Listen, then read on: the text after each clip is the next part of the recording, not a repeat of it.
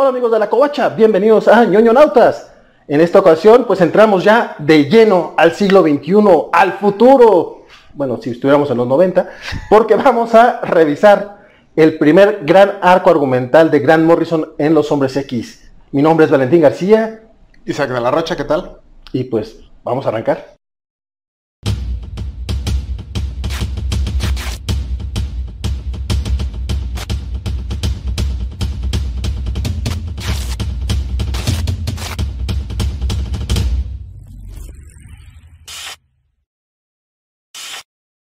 Como ya les comentó Valentín, en esta ocasión vamos a hablar de la primera parte de la etapa de Grant Morrison en la serie de New X-Men, específicamente abarcando los números 114 a 126, aunque realmente yo creo que vamos a hablar de todo lo que esta etapa representó y cómo fue en su momento un parteaguas, yo creo que a una escala que mínimo esta franquicia no había vuelto a ver hasta el trabajo actual de Jonathan Hickman.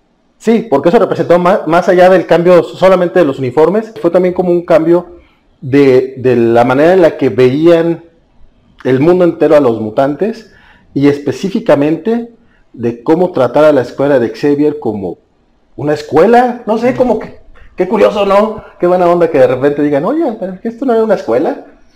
Y de repente tienes cientos de, de niños que aparte no eran niños blancos, eso también era como relevante, que tenías este, una, una gran diversidad, no solamente este, étnica, sino obviamente de mutantes de todo tipo, unos como genios, unos, todo, todo ese tipo de, de gente que realmente debería de sentirse asustada por, por la... no, eran cinco chavitos blancos convencionalmente atractivos. Y uno que parecía como Ángel. Sí, que el, poder especial de Warren era parecer básicamente una pintura de Miguel Ángel. Que ay, pobrecito. Y aparte es millonario. Sufría mucho Warren Morrison. En cambio, Ángel en, este, en esta serie es otra cosa. Pero bueno, esta nueva etapa es muy relevante porque también eh, viene de, de los años 90, esos años 90 muy difíciles en los que eh, Marvel estuvo al borde de la quiebra en varias ocasiones, que aparte tenían historias, si bien había algunas que se destacaban, la gran mayoría como muy repetitivas o que buscaban imitar lo que se había hecho en tiempos anteriores. Y a finales de los 90 eh, llega Bill Yemas a la presidencia de Marvel, llega Joe Quesada como editor en jefe después de haber hecho toda su revolución en el subsello de Marvel Knight y así como contrataron a Michael Straczynski para, para el Hombre Araña, este, trajeron a Peter Milligan para relanzar X-Force, que es parte justamente de este relanzamiento mutante, eh, pues decidieron traerse a Grant Morrison y le dieron, pues yo creo que carta abierta para que quisiera lo que quisiera con los, con los mutantes. Sí, el Bill Gemas es, es básicamente un demente, pero creo que nada le quita lo que logró en este momento esta misma como personalidad como muy desquiciada que tenía que lo hacía como difícil trabajar con él, también fue lo que sacó a Marvel de la bancarrota y lo que lo llevó a, hacer algunos de los títulos más creativos y más interesantes en la historia de Marvel. Y New X-Men sin duda entra en esa categoría. Grant Morrison, como dices, le dieron prácticamente carta abierta. Las únicas limitantes era que no podía usar a Tormenta porque Chris Claremont la iba a usar en Extreme X-Men, que esa es la razón por la que aparece Emma Frost en esta serie. Qué bueno que Claremont pidió a Tormenta. Sí, eh, triste un poco el caso porque Tormenta pasó de ser la superheroína principal de Marvel a ser la esposa de Black Panther. sí, o sea, ahorita puede parecer difícil visualizarlo, pero en los 90 en Marvel contra DC, Tormenta se enfrentó a la Mujer Maravilla. Es que también en los 90 los hombres X eran los reyes, mm. entonces ahí sí se entendió un poco. Pero sí, qué cosa más rara, Tormenta contra la Mujer Maravilla, ahorita sí sería impensable. Entonces... Pero el, añadido de Emma Frost, dejando de lado el triángulo amoroso y lo que pasa después entre Scott y Jean, eh, creo que le da justamente un, elemento de bitchness que no tenían los X-Men y le agrega este, los, elementos melodramáticos y telenoveleros que nos gustan de los superhéroes. Sí, ahorita ya que empecemos a desmenuzar la obra, pero primero tenemos que hablar de cómo llegamos exactamente a este punto. Donde la situación está tan desesperada que alguien dijo, sí, denle las llaves del carro al loco de Escocia. Bueno, es que Scott Lovell ya tenía en este momento alrededor de 9, 10 años con los mutantes. Así es. Sí, básicamente la etapa de Chris Claremont, que fueron 17 años, fue del 75 al 92, 91. 91. Sí. Fue tan, tan importante, era tan grande, que el momentum que generó fue suficiente para mantener la franquicia en movimiento como 5 años más después de que se salió Claremont. Que yo creo que la cúspide de eso fue la era de Apocalipsis, que es una, una historia que, que a mí me gusta y creo que en general es buena pero creo que fue la, como la última que lograron sacarle de la gasolina que había dejado Claremont, y de ahí se fue en picada gacho la cosa. Después de ahí tuvimos Onslaught, que... De hecho, creo, creo que batallarías mucho por encontrar a alguien que le importe Operación Cero Tolerancia, que fue el mega evento que siguió a Onslaught para los X-Men. Pero sí, como dices, ya intentaron de todo, o sea, cuando sacan a Anicesa y a Lovell, este, pues, traer incluso a Joe, a Joe Kelly y a Steven T. Seagal para relanzar los personajes.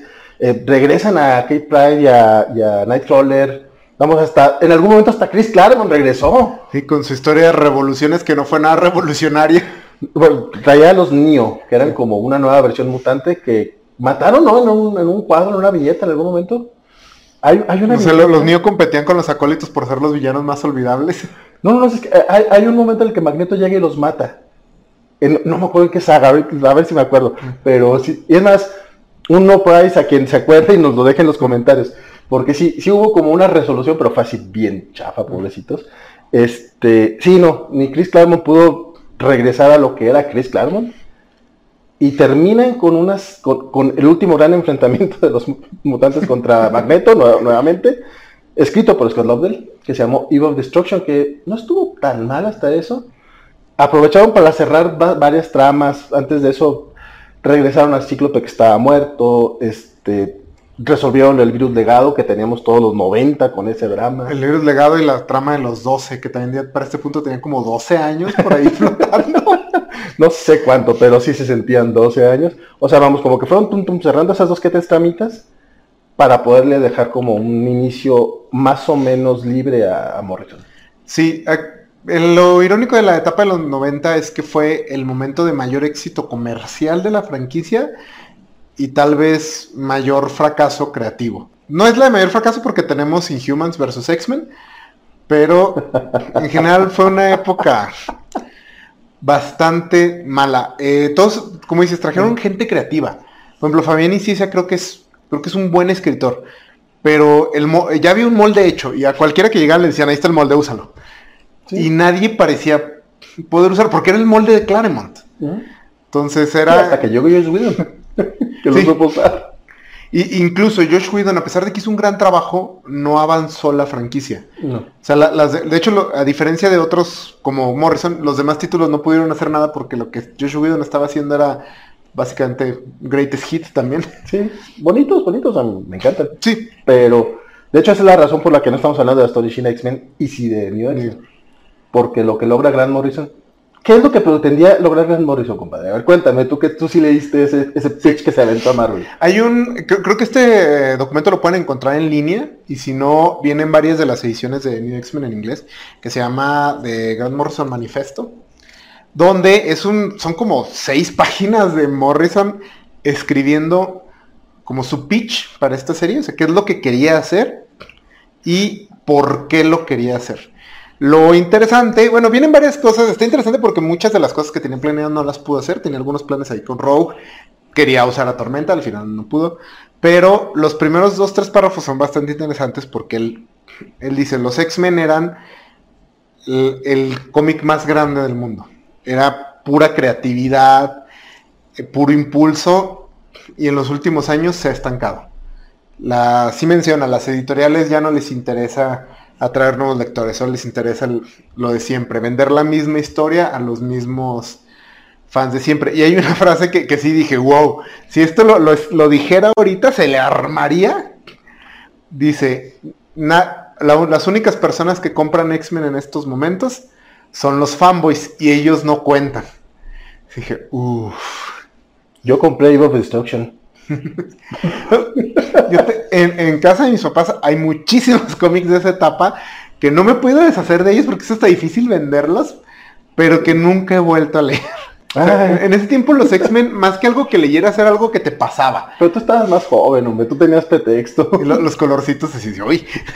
yo ya, yo en aquella tiempo ya tenía 18 años, ya era como que, güey, ¿por qué sigues haciéndote esto? Pero bueno, leí el Amazing Spider-Man de Spencer, ¿qué les digo? no maduras. Pero sí es, eh, es básicamente esto que hemos conversado en muchas veces, que es diferenciar entre tus fans y tu audiencia. Y los cómics se han esforzado porque sean lo mismo. No es que no sepan diferenciar, es que quieren que su, única audiencia sean sus fans. Sí, y eso es de lo más peligroso, sobre todo cuando quieres vender cómics independientes. No, por eso las ventas de cómics en los 90 pasaron de millones a 10 mil, 15 mil copias. Y, eso estás hablando de Estados Unidos. Ah, sí. Acá en México fue así. No quieren saber, en serio, no quieren saber. Pero bueno, fue mucho, mucho rollo. Y todavía no estamos hablando del cómic. Entonces, no vamos a ir full spoilers, porque este es un cómic de hace 20 años. Y si no lo han leído, shame on you. O sea, en, e, e, esta ocasión, este ñoñonautas no va a ser si les recomendamos o no leer el cómic, porque es como, O sea, entonces, si llegaron hasta aquí, no lo han leído, no quieren spoilers, porque ya le dijeron, ay, güey, quiero leer esto. Entendería que no lo hayan leído, porque luego también esto es muy difícil conseguirlo en español. Ah, sí, no, aquí en México se publicó. E, Editorial Beat lo publicó ocho números especiales de New X-Men como para adelantarse un poquito al mame. Sí, iban, no, no recuerdo exactamente, iban como atrasados, pues, obviamente. Entonces sacaron esa serie que de hecho esos ocho números recolectan lo de lo que vamos a hablar en esta ocasión. El número 8 fue el 126. No sé por qué, según yo sí lo tengo en inglés, pero el, que traigo aquí ahorita es justamente la edición David, que es el número 3. Hasta trajeron el anual. En aquellos tiempos, de repente había alguien que le, que le decía a Paco Jiménez cómo hacer las cosas bien, o no sé qué pasaba, que sí les funcionaba. No siempre fue, sucedía, pero en ese momento les fue bien. Lo malo es que de repente lo dejaron así flotando. Y lo retomaron cuando, llegaron a la, eh, en su serie regular. Lo retomaron. Sí. Pero no sé hasta qué número llegaron. Eh, no publicaron todo, no recuerdo si porque les quitaron la licencia, si los, alcanzó eso, ¿no? Sí, sí, los alcanzó. según yo, lo último que publicó Bit es la, el arco de Mortar at the Mansion. Creo que eso fue lo último que sacó Bit. Pues llegaron. Pero fue un caso muy triste porque yo estaba comprando las ediciones estas especiales y yo estaba fascinado. O sea, me, estaba. de hecho, este arco en específico yo creo que lo he leído como unas 8 o 10 veces. Porque me encantaban esos esos números y los leía y los releía y los releía. Entonces llega el 8 y así como, no, se quedó buenísimo. ¿Cuándo sale el 9? y fueron, yo creo que fue como un año de diferencia. Dime, y se va hace poco. Porque sí, efectivamente, se esperaron hasta que toda la línea llegó como que a este momento y luego continuaron X-Men a partir del número 127. Entonces sí, fue raro, difícil de conseguir en ese lapso yo, pues básicamente perdí el interés, ni me acuerdo si seguía coleccionando cómics, fue uno de esos momentos donde dejé de coleccionar. Total que todos los demás números de Beat yo nunca los tuve. No, yo tengo algunos, pero realmente no recuerdo si los compraba o no. también, esta fue mi primera serie que coleccioné en inglés. afortunadamente llegaban los hombres X al Samus de cada Durango. Y los empecé a comprar incluso un poco antes, justamente con el regreso de, de Cyclops y todo eso fue con lo que empecé a coleccionar ese cómic y casualmente sí llegó al 114. Y a partir de ahí, yo creo que ya por ahí del 121, 122 ya empecé a comprar los cómics a tiendas, este, primero aquí en México con Comic Castle y después ya los mandaba a pedir a, a Milehead Comics, porque esto es un vicio y jóvenes salgan si cuando todavía están a tiempo, este, porque si no lo van a terminar haciendo programas de YouTube así. Pero, pero sí, sí sé que fue, un pedo en, conseguirlos con Bid Luego con Editorial Televisa, por alguna razón, nunca los ha publicado. Hasta mm. ahora con la colección de Salvad, creo que salió ya Is for Extinction. y según yo solo salió eso. Y cállate, o sea, sí está bien cañón, pero pues ahí es cuando sirve aprender un poquito de inglés y échenle, porque la verdad es que yo cuando leía estos cómics no les entendía tanto. O sea, como dices, a lo mejor yo, yo tendría entre 18 y 20 años cuando lo estaba leyendo. Eh, ya empezaba a hablarlo, ya lo empezaba a entender, este, pero sí yo creo que fue de los que más me ayudaron a, desarrollar el inglés, o sea, el estar leyendo cómics en su idioma original, con diccionario helado y la fregada, neta sí te ayuda un chingo, y sí es de, es de mis series favoritas. Sí, también. Eh, siempre mi etapa favorita de los X-Men, luego anda ahí rotando, pero esta está en la terna, así fácil. Si son fan de los X-Men es lectura obligada. Si no son fan de los X-Men, se las recomendaría mucho porque tal vez los haga fans de los X-Men. Es, una, es un cómic muy accesible. Y rescata a Cyclops. A lo mejor no todavía tanto en el primer arco, pero lo rescata de como me lo trataban en los 90. Sí, y a Jean también. Sí. Sí, hace maravillas por esos dos personajes. Sorprendente. Sí, sí, sí, no, de hecho, es más, de, la verdad, cuando llegué a este, eh, cuando estaba leyendo esto, ni siquiera era fan de Cíclope. O sea, yo, yo con el Cíclope de la serie animada y de los cómics noventeros, lo poco que había leído de Claremont no era tanto, o sea, como para haberle agarrado el saborcito al personaje. Y entre Morrison y Joss Whedon hicieron que yo me hiciera fan del personaje. Entonces, sí, como dijo Vale, nos vamos completamente con spoilers a partir de este momento. Eh, Morrison abre con uno de los arcos más atrevidos que, creo que he visto en mi vida. solo se me ocurre el inicio de la etapa de Alan Moore en Something como algo más salvaje que lo que llegó a hacer Morrison aquí. Sin, sin compararlo en calidad, mm. Sino, sino en impacto, mm. a lo mejor también con Avengers Disassembled. Mm, Avengers Disassembled podrás buscarle todos los pelos que tiene, empezando por David Finch y terminando con Bendis. este, pero también fue así choqueante. Pero si esta cosa, qué bruto es, es, de, es de extinción. Sí, desde la primera viñeta, porque Morrison no, no, no cuenta, bueno, algo importante aquí. terminó Eve of Extinction, que es una saga muy genérica de los X-Men, donde van y pelean con Magneto y matan a Magneto. Lo dejan como lisiado. Ah, sí. Entonces, y, y ahí se acaba. Entonces, tú vas al siguiente número de los X-Men porque aparte no, reiniciaron la numeración. Simplemente le cambiaron el nombre de X-Men a New X-Men a partir del 114.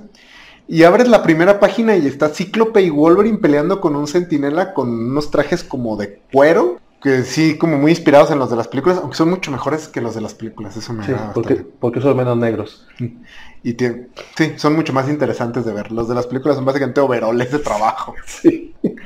Y es hasta la frase que dice Cíclope, que, porque está Wolverine cortando al centinela, y Cíclope dice, creo, que ya puedes dejar de hacer eso. que es como, vamos a pasar a otra cosa, no hemos estado peleando con centinelas desde los 60 vámonos a otra cosa. Desde ahí es como que, ah, como que estoy leyendo, Bestia es un gato gigante, los X-Men ya no traen sus trajes clásicos, Cerebro ahora es Cerebra. eso sí me pareció un poco raro, como que a lo mejor Morrison no sabía que era una palabra en español. Mm. O si sabía y le valió Sí, porque dicen, piensa en ella como la, hermana mayor de cerebro. Entonces, pues desde ahí quiere decir que sí entendía que cerebra ya era cambiarle el género a la, a la palabra, pero está muy raro. Pero sí es un cambio muy, muy, muy fuerte. Genosha pasa de ser como esta nación en caos que gobernaba Magneto a una próspera nación mutante durante número y medio. bueno, es que está muy raro porque como no, no, recuerdo por qué eh, van los, X-Men a atacar Genosha, bueno, a Magneto en mm. Genosha, cuando se supone que ya era como esta utopía mutante. Eh, no, es que en, Eve of Destruction Magneto va a atacar al mundo, o sea, es un ejército de mutantes y lo está diciendo así como, sí, con mi ejército de mutantes voy a conquistar al mundo, bla, bla. Creo que ahí es donde Magneto mata a los Neo, en Eve of Destruction. Podría ser. Sí, sí, puede ser que en chinga los mato. Este. duraron muy pocos, güey. Los acólitos duraron por lo menos 25 números. No todavía salen de repente. Pero sí, y además hasta, el, hasta en el apartado gráfico, porque en este primer arco tenemos a Frank Whiteley, que tiene un estilo completamente diferente a lo que nos tenían acostumbrados para los X-Men. Sí, Marvel nos engañó con Frank Whiteley. Creíamos que él iba a estar a cargo de todo y terminó siendo como 10 números Sí, ahorita sacamos la cuenta antes de iniciar y dibujó 10 números de creo que 40. Pero sí, el arte de, de Quietly, bueno, yo creo que vamos a dejarle todo un bloque a los dibujantes al final, mejor. Pero sí fue impactante ese cambio. Morrison, como dije, empieza con todo, dice, tumba la puerta. Sí. O sea, básicamente agarró la franquicia y la arrastró pataleando y gritando a la actualidad. O sea, dijo, ya, estos no son los de de tus papás. Sí. Entonces nos presenta aquí a, un nuevo villano, nueva villana, No sé si en el caso de Cassandra Nova aplique géneros, porque es como... Tiene más en común con Cthulhu que con el ser humano. Pero sí, sí le llaman hermana, entonces vamos a mm, dejarlo. Sí, Cassandra Nova, que de inicio no sabemos bien quién es, nada más vemos que es esta peloncita chaparrita que, tiene, que está cabrona. Sí, es una viejita vestida como de cazadora así de safari, que va con el último de los Trask. Que es un dentista. fracasado, pero que sigue siendo muy racista contra los mutantes. Pues así son los Trask. Sí. Sí, es como lo suyo, es la marca.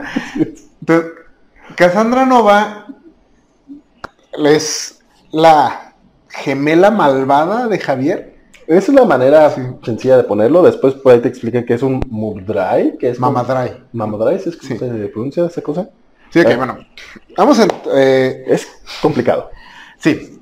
Primeramente, bueno, Cassandra Nova llega como... Creo que es el, único villano memorable de los X-Men desde... ¿Mr. Sinister? Sí. ¿Omega Red? Pues... Eh, eh, no soy muy fan de Omega Red, pero visualmente es memorable. Sí, es por, a la gente lo, lo recuerda. Pero sí, o sea, vamos, tenían como 10 años que no había un, nuevo villano de los hombres X. Y creo que desde entonces, desde Cassandra Nova, no ha salido un villano. O sea, vamos, este Cortés, o cómo le puso el Esteban, el, no sé, el, español que creó. Vargas. El Extreme X-Men. Ese. Bueno, te quiero, Chris, pero no mames. aparte, Claremont tenía esto de que creaba como personajes de muchas etnias, pero no investigaba mucho. Entonces no me acuerdo qué personaje, creó un personaje que era de, de etnia romaní y que su nombre es un nombre inventado, que es un nombre que no existe.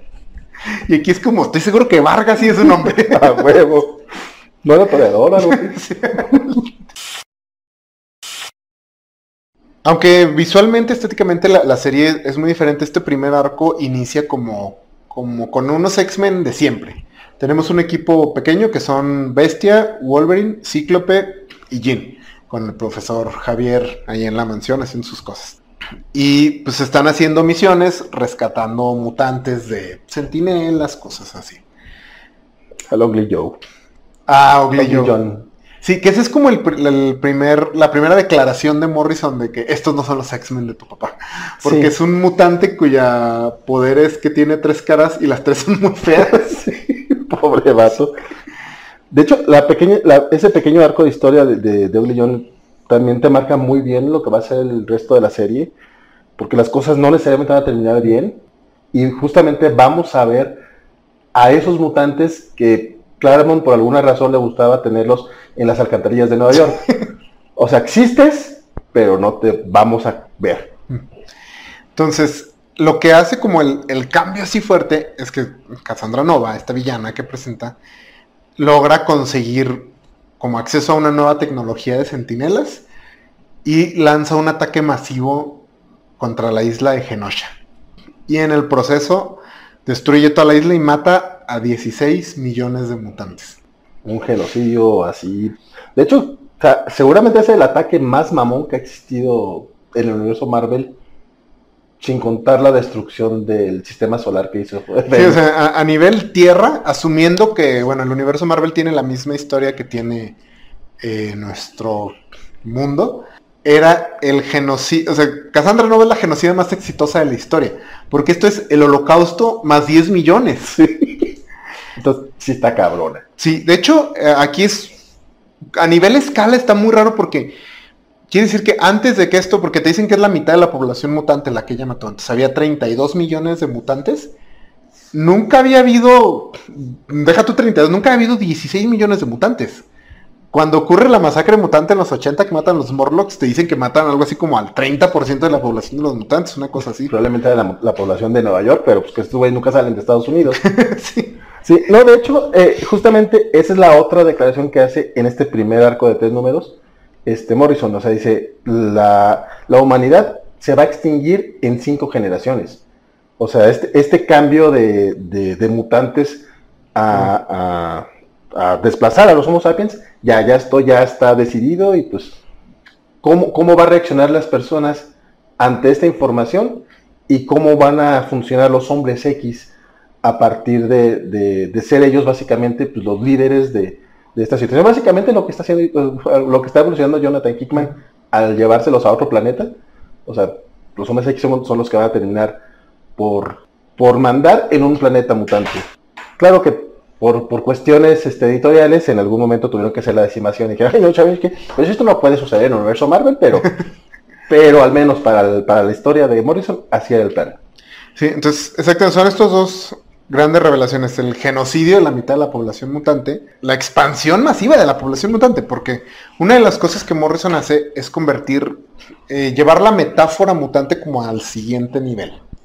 Y para eso necesitaba que los mutantes tuvieran ya como una cultura, así como, como hay cultura gay, necesitaba ya que tuvieran una cultura y para eso necesitas muchos más mutantes que los que teníamos, que que aparecía, de hecho había tan poquitos mutantes que Javier podía reclutar prácticamente a todos los que aparecían para su ejército. Todos estaban con Magneto, estaban con Javier. Aquí ya, ya no, ya empezamos a tener mutantes. De hecho, aquí se nos presenta, en este arco no sale, pero en el siguiente, eh, de hecho justo terminan, después de que terminan este arco nos presentan el Distrito X, que es como el barrio chino para los mutantes. Y también empieza a presentar temas como moda mutante, diseñadores mutantes, músicos mutantes. Entonces sí, como que empuja mucho esta idea de la cultura mutante para ampliar un poco esta metáfora de la minoría oprimida, que creo que era muy necesario para este punto. Porque neta sí se veía como, no que se dejara de lado, porque siempre se hablaba de eso, pero neta todos eran supermodelos. O sea, sí se entiende la metáfora, pero de repente está bueno tener la visibilidad y aquí es donde también agarra un poco de relevancia este tema de Grant Morrison como persona no binaria, que se acaba de, acaba de salir, bueno, lo acaba de anunciar hace un par de años, pero pues obviamente son de esas cosas que, ok, lo anuncias ahorita, pero pues son, son cosas que ellos vienen viviendo pues mucho, mucho tiempo, y de repente lo ves en los hombres X, y en, sus hombres X, y sí, sí, sí, sí, ves todas esas pequeñas, pequeños, pequeños matices que de repente en relectura, pues, ya, ya los notas, o bueno, pues yo no los notaba tanto. Digo, ahora, ahora, o sea, una de las cosas que, más me llamó la atención fue justamente el momento en el que Cassandra Nova, en posesión del cuerpo de, Xavier, eh, lo saca del closet completamente al revelar en el mundo que era mutante. También eran esas cosas que yo no entendía por qué Xavier se hacía pasar por humano, era como... Eso sí, siempre se me hizo como muy, muy poco congruente consigo, es como, güey, pinche vato quiere la, la unión de, humanos y mutantes, si es mutante y pues ya, güey, o sea, no finjas, o sea, pues así como van a confiar, cabrón. Entonces cuando lo leí primero dije, a mí se me hizo muy normal eso. Y después que hoy fue Casandra Nova, fue como que, oh, qué pedo, o sea, realmente fue alguien malo quien los, los, forzó a salir. Pero ya, como que dices, ok, pues es que sí está, es como que sí, sí tiene ahí parte de, de su historia, pues abonando la parte de la cultura mutante, creo que también ayudaron otros títulos, particularmente el de X-Force, que cuando lo toma Peter Milligan es este eh, título sobre reality shows y, justamente celebridades mutantes, que afortunadamente aquí de repente lo toman con pequeños guiños, a lo mejor con el llaverito de Dupe y cosas por el estilo. Ya nomás eran pequeños apuntes. Sí, yo creo que el momento más gay de Morrison en esta etapa es cuando está dando Emma Frost el discurso ante la escuela y que le dice a todos los alumnos, el mundo nos está observando, no podemos ser nada menos que fabulosos. Ahí es un punto más gay. Eso es una gran frase. Sí, de hecho... Eh, te, digo que, Emma Frost, yo, yo no sé por qué no la, no la pensaban, que aparte e, este personaje como que hasta este momento lo habían muy usado muy mal incluso con su con su pequeña situación con Generation X, que era como era como codirectora junto con Banshee. Sí, así es. Creo que no, no, había tenido, o al menos no había tenido el spotlight necesario para, para, para brillar como, como era. Sí, bueno, la franquicia de los X-Men sí tiene eso, que no importa cuánto salgas, si no sales en X-Men, en el título principal, no, no vales nada. O sea, a, Javier no le importa si te mueres, igual a los fans no les importa si te mueres. Entonces, porque Generation X duró como 70 números. Sí, sí, tuvo su éxito, pero ¿qué pasó después? Esto. Ya ves. El final de Generation X, su siguiente aparición es en X-Men. Ya ves, entonces era necesario que regresara. Sí. y es que antes de eso estuvo en coma, como, como por 10 años, una cosa por el estilo. Sí, porque eh, cuando está en coma que toma control del cuerpo de... De Iceman. De Iceman, que es el, el momento gay, más gay de Iceman en todo el Sí. bueno, he, estado leyendo a muchos eh, escritores, comentaristas gays que hablan acerca de X-Men. Porque tiene una gran, gran base de fans gay. Y al, parecer es una franquicia extremadamente gay. ¿Lo es? Entonces, eh, bueno. Es que es de diversidad. Sí. Que el, fandom comiquero, skater, no lo entienda. Es un pedo, güey. Sí, sí, sí, estoy, estoy completamente de acuerdo. O sea, realmente sí, si no les gusta la, diversidad, no sé qué, qué hacen leyendo cómics de los X-Men. Fuera de que bien ejecutada, mal ejecutada, cuando empiezas la discusión con es que es diversidad forzada, ya, ya estás mal. No, pero es que hay un momento en esa historia cuando Emma Frost toma control del cuerpo de Iceman, que no tiene nada que ver con la discusión, pero es interesante. A mí me interesa. Donde Emma Frost usa los poderes de Iceman de manera así súper chingona. Y ya cuando le regresa el cuerpo, la Iceman le dice así como, ay, ¿cómo le hacías para usar eso? Y le dice, ah, es que hay muchas cosas tuyas que, con las que tienes que lidiar. Oh, nice. como a, cariño. Eso es lo menos. No, sé cómo explicarse. Eso es lo menos relevante para. sí. ¿Ese quién escribió? No, no, no te acuerdas. Ah, no me acuerdo quién escribió esa historia. Sería, sería interesante saber.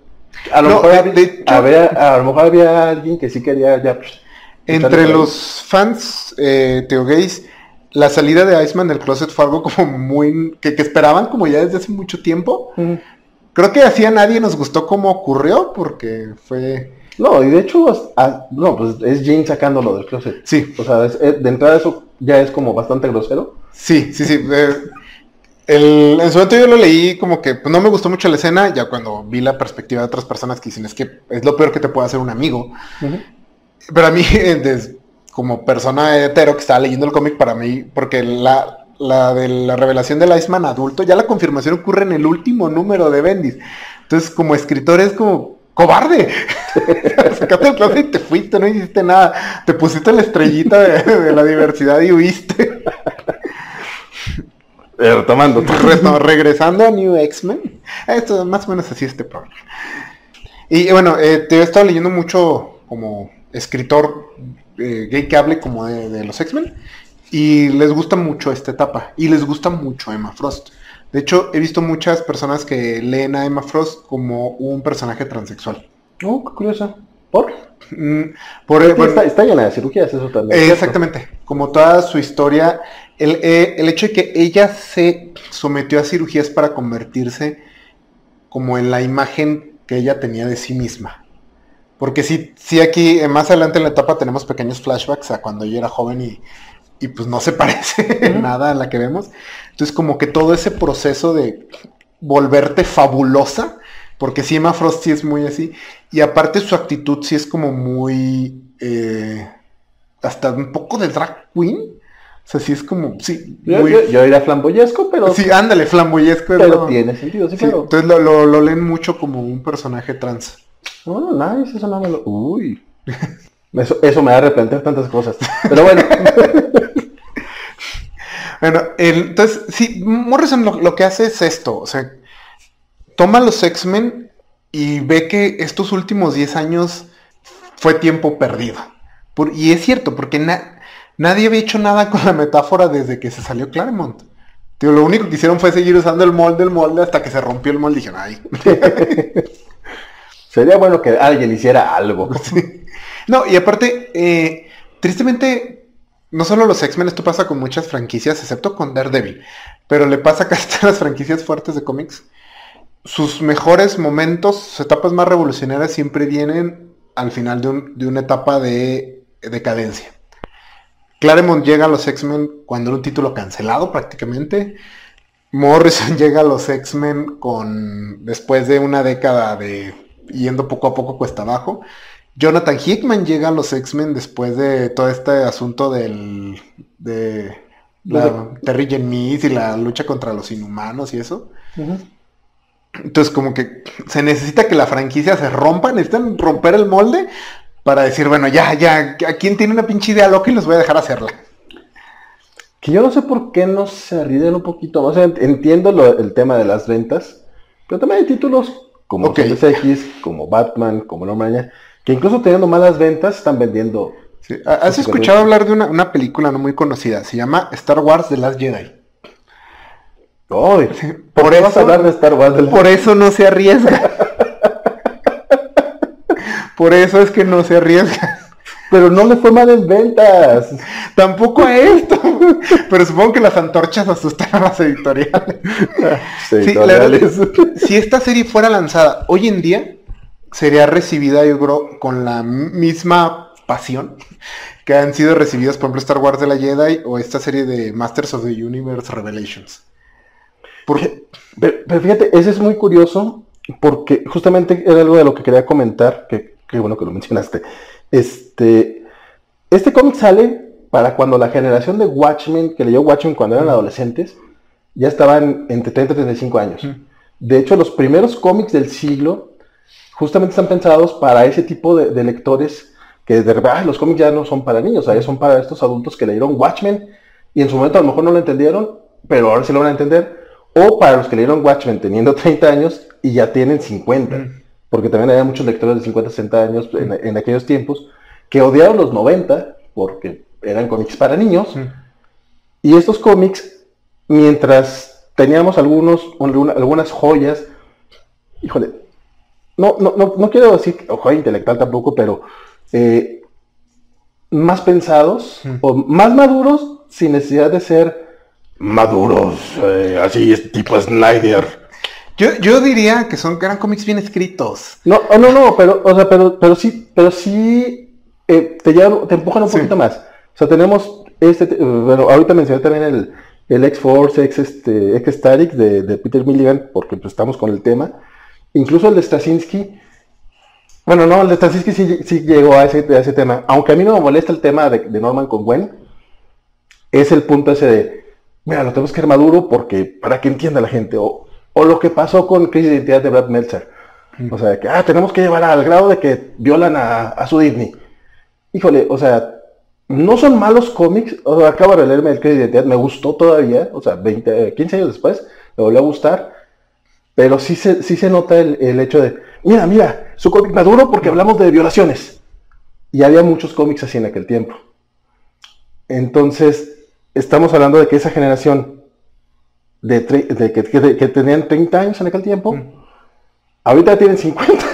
Entonces, pues ya, ya, ya, lo que era novedad para ellos o lo que era, lo que era transgresor, ya es como, ay, joder, va a sonar tan feo, pero ya, son viejos, pues. Mm. O sea, incluso los que, los que lo leímos de 18 o 20 años, ya tenemos 40, 45 años. Ya chocheamos, cabrón. O sea, ya, nos, ya no es nuestra generación. Y es tan triste darse cuenta de eso. Igual nada más era un apunte que, era esto que traía aquí en la mente, y es que está bien triste darte cuenta que, neta es, pedo generacional, y, también con las redes como que encuentras tu, es, más fácil encontrar tu grupito de, apoyo de que decirte que sí, tú tienes razón, güey. Sí, e, es muy fácil que hacerte creer a ti mismo que tu berrinche es realmente una revolución. Que es lo que pasa con todos los fans de Masters of the Universe y Star Wars que hicieron este desmadre de mandar amenazas de muerte. Porque siempre las amenazas de muerte son como la primera opción. O sea, en mi vida nunca he mandado una amenaza de muerte. No sé por qué hay tanta gente que se le ocurre así. Creo que no has vivido. a lo mejor me falta barrio, me falta barrio, es cierto. Pero en las experiencias de vida hay que incluir mandar una amenaza de muerte al menos. Sí, e, es lo que facilitan las redes sociales. Que si encuentras dos mil, tres mil, cinco mil personas que están igual de enojadas, ya somos un bandón. Cuando ya ves cuánta gente tiene que, tuvo que haber ido a ver, por ejemplo, Star Wars, que es uno de los fandoms más grandes del mundo, dices, pues no, no somos nada, comparativamente no somos nada. la declaración que hace Morrison en su manifiesto, en su manifiesto de los fanboys no cuentan, es porque las, las franquicias necesitan avanzar. Si las quieres seguir explotando y quieres seguirle sacando dinero, que seamos honestos, es lo que hacen las corporaciones. Necesitas avanzar, no puedes contar la misma historia muchas veces. Sí, está el ñoño que está chocheando que, que, va a comprar la misma historia muchas veces. Hay, hay fans que están suscritos a Spider-Man, no importa lo que pase. Tiene mejor 15 años que no te gusta Spider-Man, pero ahí estás. Ya, pues. te digo, Valentín. No creo que se repita. Pero ya viene Spider-Man Beyond. Así siempre estamos. Eh, no sabes por qué me hago esto. Sí, pero necesitas avanzar, necesitas traer nueva gente a la franquicia. Necesitas inyectarle pues nueva sangre para contar nuevas historias que hablen a las nuevas generaciones. Y por mucho que nos moleste el, es que todos para esta generación de cristal, bla, bla, son las, necesitas nuevos lectores para cuando se te mueran los viejos lectores. No, que aparte, pues ya con tanto sedentarismo y todo eso, pues, muchos ya vamos para allá más jóvenes de lo que debería. O aprovechenme ahorita, jóvenes. Sí, está cabrón. Pero X-Men, porque lo que pasa es que creo no hemos hablado de la, historia del cómic, porque, pero sí, porque básicamente es de lo que está hablando. Eh, Grant Morrison nos habla de todo eso, nos habla incluso justamente de las nuevas generaciones, porque es lo que hace en este, en este cómic de repente se les ocurre abrir la escuela porque pues, era una escuela, hay chingos de mutantes nuevos. Sí, que, viene... necesitan refugio aparte. Sí, Morrison no es tan crítico de Javier como otros escritores, como en, el programa anterior hablamos de atracciones fatales, donde sí como que quieren un poco más así directo. Morrison lo critica de otra manera. Eh, él no cree que sea tan mala persona. Aparte todavía no cometió algunos de sus peores actos. Porque de hecho, eh, como que no menciona algunos de sus grandes pecados que vienen no tanto del personaje, sino de la misma naturaleza del cómic, que era al mantener oculto el hecho de que el Instituto Javier era una escuela para mutantes, los mutantes no iban al Instituto Javier. O sea, no era una escuela, era un campo de entrenamiento para su pequeño ejército privado. Que lo mencionan así varias veces aquí, de hecho. Entonces, ¿Tienen un, ejército privado? No, no, somos voluntarios que ayudamos en causas. Con jets de combate. Salón de entrenamiento llamado el cuarto del peligro. Entonces sí, eh, casi no le tira tan directo a Javier en ese tema, así como, oye, ¿por qué nunca sacaste a los Morlocks de los túneles? Eh, pero, bueno, porque por ejemplo, va en su momento, Javier va a reclutar a Kitty Pride. ¿Por qué nunca va a reclutar a uno de los Morlocks? Entonces, esa es como una de las primeras, pero eh, él, es crítico de Javier más como en un aspecto filosófico, no tanto de que sea mala persona. Tiene una niña de 13 años, sí está muy, muy mal. pero, o sea, pero va a rescatar a la, va a reclutar a la niña de 13 años que vive en los suburbios, pero no a la niña de 13 años que vive en las alcantarillas de Nueva York. O sea, no es tan difícil saber cuál ocupa más. Y le quedaba más cerca la de Nueva York, que aquí estaba en Chicago. que aquí, de hecho, hasta eso, aquí por lo menos iban a reclutar. A, bueno, aquí solo se ve cuando van a reclutar a Ángel, que es esta niña. Híjole, no me queda claro de dónde es ella. Sí, e-, ella, es latina, vive en Estados Unidos. Y de hecho, su familia es una familia pobreza que viven en. En, trailers, ¿no? En, en trailers. Eh, pero sí es. Y que aparte abusaban de ella sexualmente, lo dice eh, el vato le dice, de saber que eras mutante, no, no, no, abusaba de ti. ¿What? Sí. Muchos comentarios acá. Sí, es una. Es una pequeña secuencia bastante fuerte. Está horrible, digo, ¿what? Y aparte, hasta la manera en que está dibujada Ángel. Porque es una latina que no se ve como una modelo mexicana nada más, que es lo que normalmente es como, ah, tenemos un latino, pues se ve como un actor de telenovela latino. Sí, no Salma Hayek. Sí, no, no, es una chavita, de hecho, eh, recalcan mucho que está como llenita, o sea, no, su cuerpo es muy así... La sacan, híjole, sí es cierto, pinches fans. La sacan ahorita, claro, gorda, negra y seguramente también es lesbiana. es que en serio siempre salen con la pinche cantaleta. Este, y aparte tiene este poder, o sea, ah, se llama Ángel, o lo llaman Ángel, pero no tiene las alas de Miguel Ángel. De, sí, es como una mosca. tiene, toda renacentista. Sí, tiene alas como de mosca y avienta ácido por la boca. Y cuando avienta ácido está pues desagradable, como que se le abre mucho la boca y tiene una lengua así fuera de proporción que se le acomoda a sus facciones cuando no está usando sus poderes son como normales. Ah, también cuando la presenta la dibuja Igor Cordy, entonces no sé si tenga que ver eso también. que, que, la verdad se ve un poquito más grotesca, porque también el, el Logan que manejan también se ve medio grotescón. Pero sí, o sea, uno es esta modelo. Y, es, y ella va a ser como el prototipo de estudiante que vamos a ver. O sea, tenemos, de, aquí viene el eh, Globe, se llama, este, esta masa de gelatina que le des nada más el esqueleto. Así es. Este viene Vic. Vic, que el, Vic y Ángel si no salieron fuera de Grant Morrison. Eh, después de la de Decimation, eh, a Vic le quitaron los poderes y resulta que sin su mutación era básicamente un modelo. Ah, qué, qué, mal. Sí. Le quitaron el chiste, pero sí Vic es como un polluelo, pero, pero no un polluelo así eh, guapetón, sino polluelo, polluelo literal con, con el pico de, pollo, pero aparte como pollo calavera. Está, mutando en un pájaro, pero como que su mutación es paulatina. Oh. Entonces se ve como, como un pollo recién nacido, como un ave recién nacida, que así son. Son como muy flacos y no tienen todas las plumas. Entonces, de hecho, no puede volar, solo tiene como eh, más o menos la forma de un pájaro. Te dan a entender que eventualmente le van a salir ya las plumas y las alas y va a ser un, pues un ave. Pero en este momento no lo es, solo es pues un pobre adolescente a, media mutación. Que aparte es al que le hacen el bullying en, en, un, en, una, en, una, escuela de desadaptados. O sea, están bien cabrones. Es, es, parte de avanzar la metáfora. Ya tienes tantos mutantes que ya hay como ya hay populares. Exactamente, ya hay X-Men populares y X-Men impopulares. De hecho, eh, hay una la clase especial, que son como los alumnos que no saben qué hacer, entonces les ponen su clase especial. Pero sí, ya, ya es esa la situación.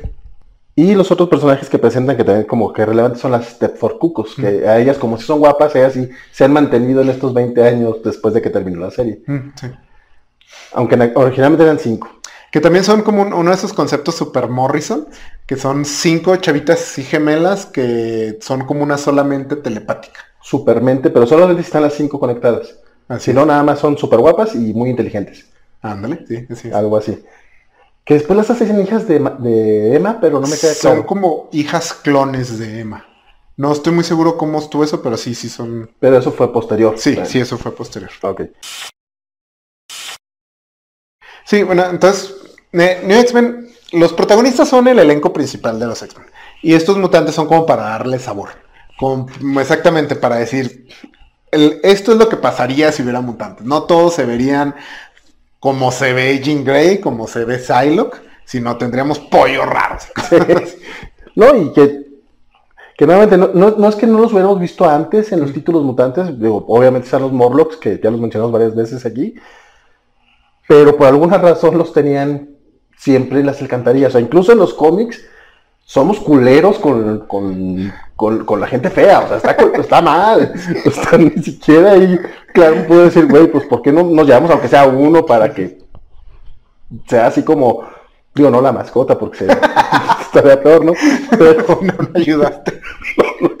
no, o sea, bueno, uno, dos, darle, pues darle variedad al equipo si estaba culerillo. Sí, y aquí es donde te, que la, metáfora mutante durante la época de Claremont era vamos a ser incluidos dentro de la humanidad. Que la humanidad nos acepte, nos quiera y nos diga, bueno, vénganse mis mutantes, siéntense aquí.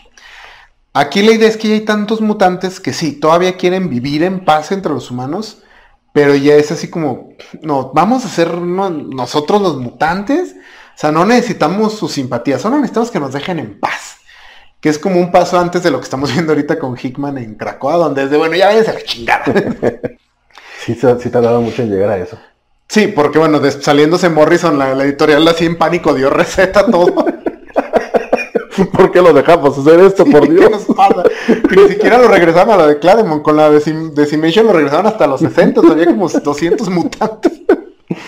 Pero es, bueno, es un avance bastante interesante.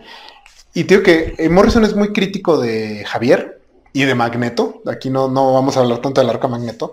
Pero de hecho fue la última vez que Javier fue como la figura líder de los X-Men. Porque lo que hace aquí pues justamente decir eso es, sí, pues usted fue el que empezó el sueño, se le da como su lugar, pero ahorita ya tenemos estos personajes nuevos, estos, estos jóvenes que están enojados con el mundo porque pues el mundo los trata mal por por la manera en que nacieron.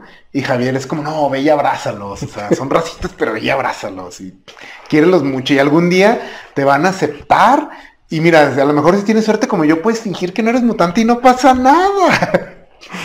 Sí, no te digo, realmente Javier no era buena persona, en ningún momento lo fue. Salen como esta idea de mutantes y orgullosos, así que, que empieza a aparecer, que es bastante interesante. Y que a lo mejor también ahorita, digo, resultaría como incómodo para muchos de los... No, no sé por qué tanto ultraderechista en el cómic de superhéroes, pero que sí, que son esta minoría que en algún punto dice, no, o sea, no los necesitamos. Estamos felices, solo déjenos en paz, pero estamos a gusto, estamos... Y la idea de que, y era algo muy importante la idea de tener una cultura, porque de ahí surge el tema de absorción y apropiación cultural, que no podía ocurrir cuando había 200 mutantes. ¿Qué es lo de John Chulain, de hecho? Sí, sí, sí, que es... Morrison maneja muy bien las metáforas aquí porque no las hace como uno a uno. O sea, son metáforas maleables dentro de este universo de superhéroes. Pero sí que son estar los human, que son básicamente humanos que quieren ser mutantes. Entonces matan mutantes y les quitan partes y se las ponen ellos. Que es como la extrapolación así súper extrema de el niño de la gente rica que va a los pueblitos a, a dormir con, ahí con la gente. las, ¿cómo se llaman? Las jornadas estos de los colegios ricos y eso. Dijimos que no íbamos a hablar de política aquí tan, tan claro. No quiero que les de Ricardo Naya, compadre. vamos a respetarla a, los, a nuestros amigos panistas. También son mexicanos, vamos a respetarlos. Sí, lo, que son estos es, esa, la, apropiación cultural llevada al extremo. Sí, de hecho ese arco está bien creepy. Sí. en, más de un sentido, porque si es como... y, te, termina de manera muy graciosa. Pues, al, menos termina de manera graciosa. No sé si después lo retoman el personaje, pero al menos aquí sí le dan cráneo. Sí. Este... Pero desde el principio el, que vemos este chavito que aparte, de hecho es un chavito fanboy, o sea, porque menciona que es fan de cómics y de la chingada, y que le, robó los ojos al que era el, deportista, pero, pero, que aparte como que tenía sus poderes mutantes y mm. dice, y ahora sí yo me los voy a implantar, que no sé qué, güey. Ese discurso de inicio es, es este de, miedo, pues, y sí está... Esta idea de que el quieren ser especiales, o son como fan de los X-Men, o sea, quiere ser especial. Entonces, muchos de esos chavitos como que la tienen difícil en la escuela y todo, eh, no es raro que empiecen como a orbitar las culturas de las minorías, porque te da una sensación de identidad cuando tú todavía no tienes una formada. Viendo desde afuera parece que te la da. Formando parte del grupo sabes que que ser mexicano no es una identidad, que ser afroamericano no es necesariamente una identidad. son ciertas cosas culturales, pero no te definen en todo lo que eres. Pero desde afuera parece así como, ah, pues sí, mira, me pongo, me empiezo a vestir como rapero y ya. Reneando un poquito lo, de Cassandra, que en el primer arco básicamente la presentan y después vemos que le ganan relativamente fácil Xavier se va al espacio y resulta que, ay, güey, no se fue Xavier, sino la que se fue fue Cassandra, que se tomó, tomó posesión del cuerpo de... Y se fue al Imperio Shiar, pues básicamente como para lavarles el cerebro a toda la Guardia Imperial y regresar a darle crán, no solamente a todos los mutantes, o sea, sino como, como que en su juego medio raro, como es este ser ente no, no humano, para él es como un juego con su hermano, que, nada más se, ve como reales ellos dos y lo demás es como parte de, ah, te voy a ganar, güey. Sí. Entonces le vale madre hacer matar 16 millones de mutantes, por ejemplo, o traerse una flotilla espacial a... de hecho, sumerge al Imperio Share en una guerra civil. Al que el F4, G4, G4, algo así. No, no, pero hace un genocidio también allá en el espacio. Se causa una guerra civil con, entre el Imperio Shiar. Que de hecho las consecuencias de esto se vieron todavía muchos años después en los cómics, en el lado cósmico de Marvel. Oh. Pues sí, sí que había como que desmadres, pero no se queda tan grande el... Sí, sí, se supone que deja al Imperio Shiar básicamente en ruinas. Ah, ok, entendí. Ya, ya, entendí algunos diálogos del el que es como el gurú, el mm. chaparrito que dice, güey, o sea, te, te, aquello, pero ya, ya, güey, ya. eh, bueno, Cassandra Nova, a mí me encanta el concepto como la mitología de Cassandra porque soy fan de Grant Morrison. Entonces, sí, ella es un Mumadrai, Mumarai, algo así, que es, eh, de hecho, es un concepto que tienen los Shiar, que es que todos tenemos como un reflejo, una, nuestro reflejo oscuro. O luminoso. Que es con el que peleamos y nos enfrentamos a él en la matriz. En la matriz. antes de nacer. Te digo, luminoso oscuro, o sea, es como que a ver quién gana, el bueno o el malo. Porque sí lo mencionan, ¿no? Como el yin y yang. Sí, sí, sí. Entonces, el, siempre en la, en la matriz se manifiesta, lo enfrentamos y ya. Pero usualmente pierden y ya nacemos. En el caso de Javier, sus poderes mentales eran tantos que su Mumaray se, se manifiesta, se nace una gemela. Bueno, se crea una gemela allí en, en la matriz. Y estando así en el estómago de la mamá, Javier dice, ay cabrón, esta es bien mala. Entonces le empieza a estrangular. En ese momento los bebés me dan mucha risa. Así que se de la chingada, vas a ver. Porque aparte se le dan un madrazo. Sí. me lo imagino como están dentro de la matriz, así, pues todo lento. no, y los bebés no son muy fuertes. no sé. Pero bueno. Entonces, Javier tiene éxito y Cassandra Nova nace muerta. Entonces, eh, la mamá de Javier pensó que simplemente, pues bueno, había perdido uno de los gemelos, pero Cassandra Nova, su como esencia nace en pedazos así de materia que se pegan a una alcantarilla donde 40 años, donde poco a poco reconstruye su cuerpo hasta crear el cuerpo este de la viejita que se parece a de la hermana gemela de Javier. Y es. Sí, una, está bien pincherado. Sí, es una telépata increíblemente poderosa al nivel de Javier. Aparte, su cuerpo se, se puede regenerar y puede como copiar los genes de la gente. Tiene como una variedad de poderes, como todo el abanico de poderes. Y tiene eso, es. Eh, ella es. A diferencia de todos los villanos de los X-Men son como. Todos tienen como. como una ideología. Claremont tenía eso, como que todos representaban distintas ideologías esto. Cassandra Nova es desmadre, ella solo quiere destruir todo. Y de hecho me gusta la idea esta de que ya, lo habíamos visto mucho antes que era como el lado oscuro de Javier, pero siempre era siempre la versión mala de Javier era básicamente Magneto. que fue pues Oslaut era eso, era como Magneto, pero más. Y aquí no, el, el lado oscuro de Javier es pura destrucción. Ella solo quiere destruirlos a todos los mutantes. Y también es como antievolución. Porque, por ejemplo, nos presentan esta idea de que hay como un gatillo genético que dentro de cinco generaciones ya no va a haber humanos. Lo que te dan a entender es que simplemente van a empezar a nacer cada vez más mutantes, cada vez mutantes y ya no va a haber humanos.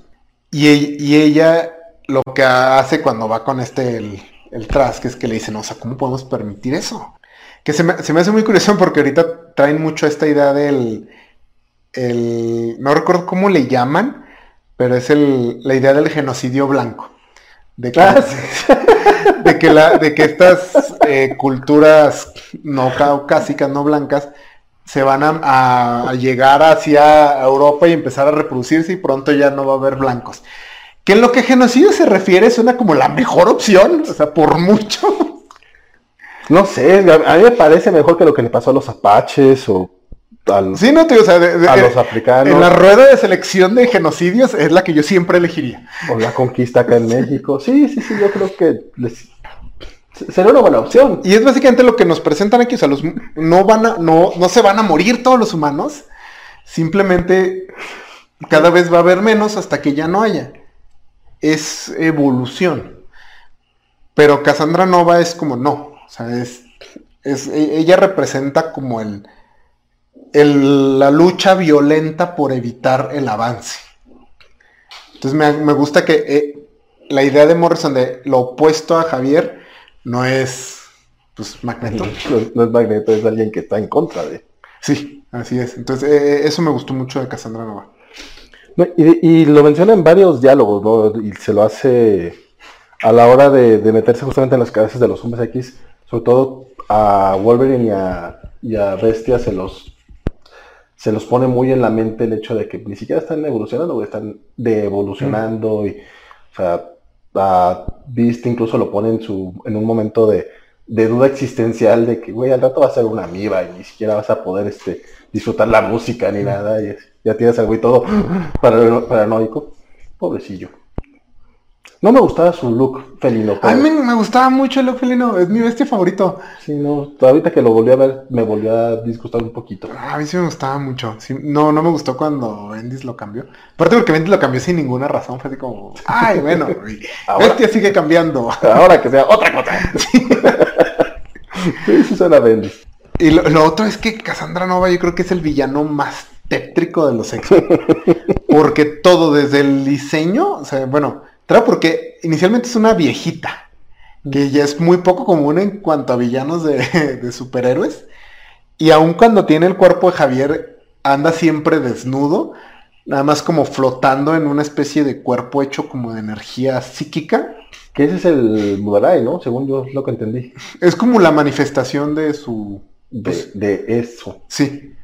Y no, no es para nada sexy, Javier. De, hecho, está como así bien tétrico, así como avanza y como... Y todas sus ideas, y cuando agarra y se pone, porque bueno, el plan de, de Cassandra Nova es usar a Cerebro para amplificar sus poderes y matar a todos los mutantes. Y que dice, sí, van a ver los mutantes, haré, que las, las, madres se canibalicen a sus hijos. Y así como, ¿qué, qué, qué, qué? Tenía como 14 años leyendo que canibalicen a sus qué. No, tengo que trae varios diálogos medio, medio de shock value tal vez. Que sí, en su momento a mí sí me... No, de hecho todavía la relectura de este año me volvieron a, a chocar. Se fue así, digo, ¿what? Ok, ¿por qué estaba leyendo esto a los 18? Tú tenías 14, güey. cabrón. Sí, no, no. O sea, el... Pero era básicamente también parte de lo, lo, que lo mencionamos ahorita, o sea, parte de la evolución de estos cómics para adultos. Sí, pero en New X-Men, aunque hay shock value, hay violencia, el, la, lo, transgresor creo que son las ideas. Ah, no, por eso no, por eso decía que eran parte pero no, no, bueno, Crisis de Identidad es como del 2005, pero, o sea, esto bien, por eso decía que este eran como, no la que decía intelectuales, pero sí un poquito más pensados, que otros que si nomás era por subirse al tren del mame. Y en este arco también se presenta a Shorn, que lo de Shorn es un caso muy particular, porque es este monje, de hecho se presenta en el anual, es este monje que en lugar de tener un cerebro tiene una estrella, sí. lo cual se me hacía muy chingón. Mm. No sé en qué momento pasó a ser eh, Magneto disfrazado. Es, difícil saber porque como Morrison, aunque Morrison terminó la etapa, él sale peleado de, Marvel. Se traía sus diferencias ya con Bill Gemas. Entonces, es probable que Morrison no haya tenido todo el tiempo que hubiera querido en X-Men. Porque sí, sí es fue la última vez que trabajó para Marvel. Oh, sí es cierto. Sí, sí, sí, salió bronqueado con Bill Gemas. A lo mejor con Quesada, porque... Quesada dice que no. En entrevistas ha dicho que él cuando se enteró salió así corriendo como a decirle a Morrison, no, no te vayas, la, Pero Quesada fue el que le dio receta a todo lo que introdujo Morrison, entonces siento que también... Quesada es... Sí es como el Stan Lee del No Milenio porque es súper showman y nunca quiere quedar mal con nadie. Sí, sí, sí es. Entonces... Y me parece que es como el puesto que tiene ahorita en Marvel, como el, el Stan Lee, porque no sé qué es lo que hace ya. Sí, no, tampoco me queda claro. salvo salir en las convenciones mm. con el copo Joey. Como alborotar a la banda. Porque hasta Jim hace más cosas, creo. Pero bueno, el, en DC, claro. Pero sí, el, entonces es difícil saber qué tanto fue planeado, si él tenía pensado un arco más largo donde se explicara mejor, mm, si desde el principio era su plan o sea, todo esto es complicado. Porque incluso, eh, porque básicamente este cuate era un sanador. Sí. Y lo traen al final del arco para quitarles los nanosentinelas que le inyectó Oscar Nova, que los traía, los traía todos enfermos. Sí. Entonces tiene cierto sentido que fuera Magneto, que pudiera sanarlos porque pues, eran nanosentinelas. a mí me da mucha risa. Eh, sí hay un, yo creo que yo creo que fue como a mitad del segundo año que Morrison decidió que Sony iba a ser Magneto. No tengo pruebas de esto para nada. pero porque sí, nunca hay un momento donde Son sane a alguien que no se pueda justificar con los poderes de Magneto. Porque cura la, espina de Javier, pero después te revelan que lo que hace es usar como los nanosentinelas para unírsela. Excepto por una cosa. Cuando llega Cíclope a visitarlo, sana a un ave, como que revive un pájaro. Entonces, es que entonces, si es Magneto, yo me, imagino que tenía preparado un pájaro ya. no, pues ya relleno de plomo. No me imaginé inyectándole plomos. No, pues por si llega. Seguramente tenía un chingo, de o, o, abriéndolos y metiendo el esqueleto de metal. Pues me va a servir.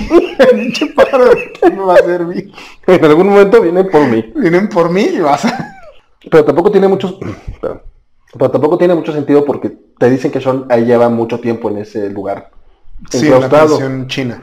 Y tenían poco que lo habían tumbado en, en Genosha. Entonces, como. Sí, no, no cuadra por completo. Entonces, tío, Morrison creo que sí ha dicho que siempre fue su plan, pero no se la creo. y como tenemos este detalle del pleito, mm, Morrison tampoco nunca. No se extiende como tanto en este asunto de qué tan duro estuvo, como que él fue de ya, no vuelvo a trabajar con Marvel, pero si fue para cortar relaciones con Marvel, quiere decir que se había estado medio fuerte lo que, lo que pasó. Yo supongo que le estaban pidiendo que regresara a un esquema más, más clásico de X-Men. Pero todavía está leyendo los últimos cuatro números de despedida, ¿no? Sí, no, es que ellos no querían que se fuera. O sea, Morrison fue el que renuncia, no lo ah, sacaron. Que la oh. serie estaba vendiendo bien. O sea, él renuncia, pero creo que ya no le iban a dejar hacer lo que quisiera. Ah, oh. Muy, muy, muy mal. ¿Qué pedo con Yemas? Era mi ídolo hasta ahorita. No, no, es que Yemas es una. Algún día de dedicarle un programa porque también es una figura fascinante. Está, e-, era un genio, pero estaba loco como la chingada. Por lo menos hay que hablar de Marvel. Ah, sí. ¿Lo vas a releer? no, no, no, no es broma, es broma. Marvel, para quien no lo sepa, es un cómic de seis números escrito por Bill Yemas que a mí hasta el número 3 o 2 me estaba gustando un chingo, porque era como una historia divertida, y de repente se transforma en algo bien extraño con un Obama desnudo y súper mágico. Volviendo a Cassandra, para ser el, único villano memorable que se creó en los X-Men, creo que después de Claremont, es también un villano que se ha usado muy, muy poco. Es que está difícil usarlo, ¿no?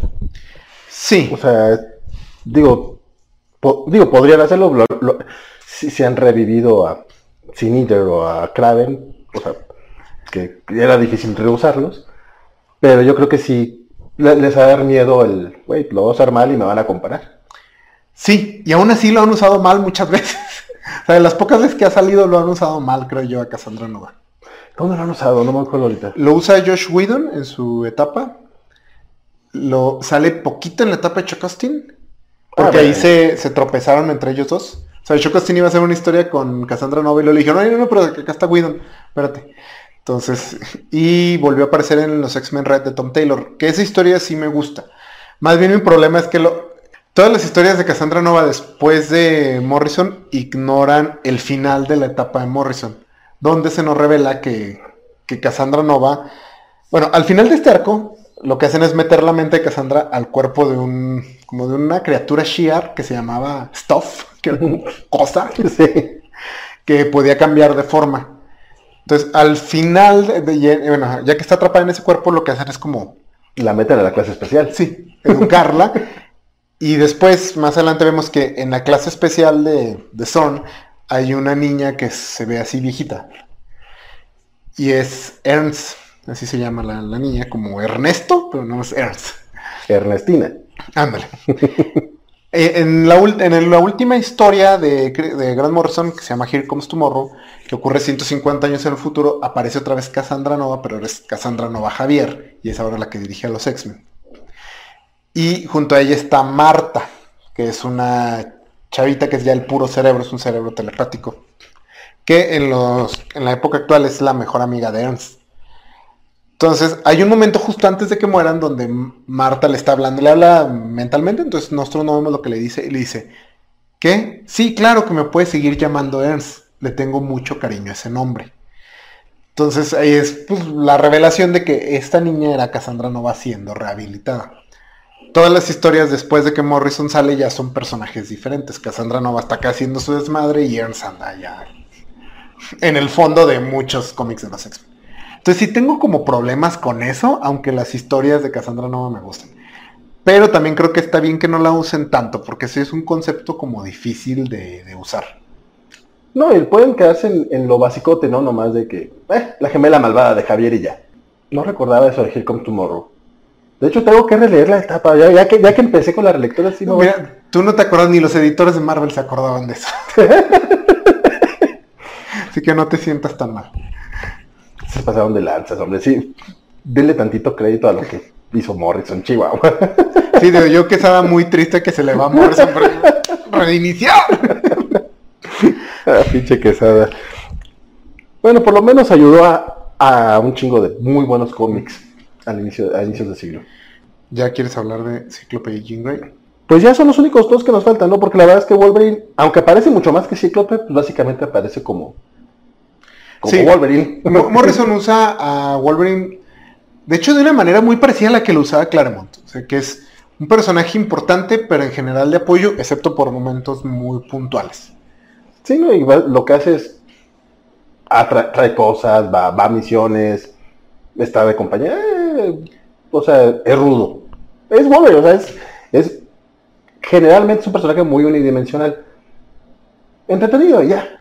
Sí, a mí me gusta mucho cómo, o sea, cómo lo usa. Por ejemplo, hay un momento donde les va como a revelar algo así súper importante Jean y dice Wolverine, ok, va roja, tengo mi cerveza.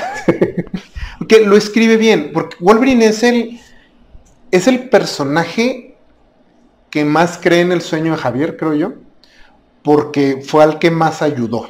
Fue al que realmente Wolverine si era un, suena fue, pero era un animal, una máquina de matar. Entonces tiene sentido que él sea el que siempre está ahí, al pie del cañón. Pero él sabe que no, no es un personaje muy complejo y no tiene como muchos dilemas morales ni nada así. Pero siempre está ahí, siempre está apoyando y siempre está como que si no, los X-Men tienen que seguir de una manera u otra. Tanto así que más adelante se anima a ser el director de la escuela. Pero sí creo que Morrison lo sabe usar. ¿Eso fue un teaser o qué? Quizás. Ahorita nos peleamos. Pero yo creo que a los personajes, como ya decía, los personajes que más ayuda a esta etapa son, bueno, Emma Frost, Jean Grey y Cíclope. Y sí, digo, lamentablemente a lo mejor en estos primeros 10 números todavía no hay tanto de, Scott como, como más adelante se va, se va, se va viendo, pero ya tiene estos, estos pequeños atisbos de, liderazgo. Hmm. Es que en serio, a, a Cyclops eh, durante todos los 90 fue básicamente el punching bag de, Logan. Mm. O sea, lo tenemos de GIF, literalmente. Tenemos a Wolverine dándole un golpe en el estómago a Cíclope y lo utilizamos de meme todavía. Todos los días. Y eso fue, yo creo que eso fue lo que también ayudó a que en las películas lo relegaran así gachamente. O sea, tenemos no tenemos a Cíclope en, las películas. Sale en cuatro o cinco películas, pero no es Cíclope. Y Morrison, pues yo creo que él sí leía los, los X-Men, yo creo que sí era fan de los X-Men, porque a todos los conoce muy bien, así como dices que conoce a Logan, eh, conoce a Javier, y, lo mencionaste, ni siquiera lo juzga, simplemente así es Javier, y, y ves que está mal Javier, pero... Sí, en el caso de Javier sí lo aborda como muy... con algo de compasión, porque es como fuiste un activista muy importante en su tiempo y lo que hiciste es sumamente importante, pero el mundo ya cambió. Y hay un momento más adelante donde Javier deja de ser el director de la escuela porque él acepta que él ya no puede ser el que lleve a los mutantes al futuro. De una manera meta es Javier ya no, el, Javier y su sueño ya no pueden ser lo que guíe esta franquicia. Con Cíclope y Jean Grey es un caso bien triste porque creo que son el mejor ejemplo de lo que pasa cuando le haces un chingo de caso a los fans. porque la historia de Jean terminaba en la saga de Fénix Oscura. Claremont ya tenía un plan de que termine esa historia y pensaba eh, retirar a Cíclope. De hecho, conoce a otra mujer, se casa y, su plan era Cíclope deja a los X-Men y se va a vivir una, vida feliz. De hecho, tiene un chingo de cómics, eh, básicamente campechanada, ¿no? Una historia de Cyclops y una historia de los hombres X. Ha sido, creo que como un año o dos años donde se llevó eso, porque él estaba guiando la historia de Cyclops. O sea, como que él era lo que quería contar y aparte tenía los hombres X. Sí, y tenía esta. Y, él como que no le gustaba mucho tampoco la relación entre Cíclope y Jean.